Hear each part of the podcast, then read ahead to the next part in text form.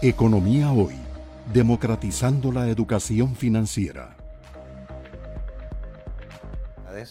Ahora vamos a hablar del segundo impuesto en importancia, que es un impuesto indirecto y que eh, representa en la estructura de eh, la recaudación tributaria el 38% de los impuestos del país viene por este concepto del impuesto al valor agregado que se conocía antes como el impuesto de ventas. Entonces, tal vez, don Carlos, antes de arrancar con el detalle numérico, eh, si pudiera eh, explicarle a nuestros seguidores, aunque fuese un poco reiterativo, cuando decimos valor agregado, ¿a qué nos estamos refiriendo?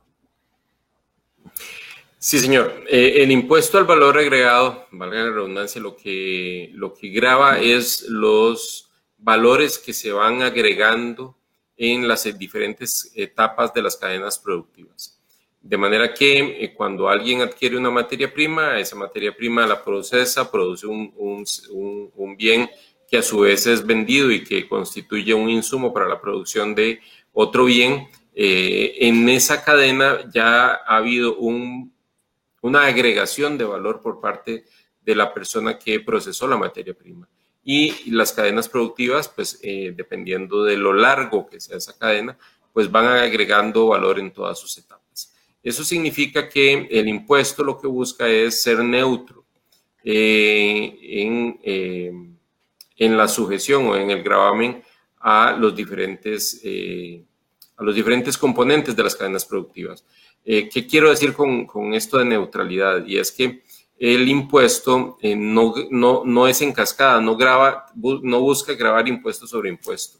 Eh, cuando alguien adquiere un bien, eh, paga el impuesto, ese impuesto se constituye a su vez en lo que llamamos un crédito fiscal al impuesto al valor agregado. Ese crédito fiscal lo va a debitar del débito. El débito es lo que compra cuando vende el bien ya procesado o ya en, la, a la cadena siguiente eh, cobra el impuesto y entonces le genera un débito fiscal.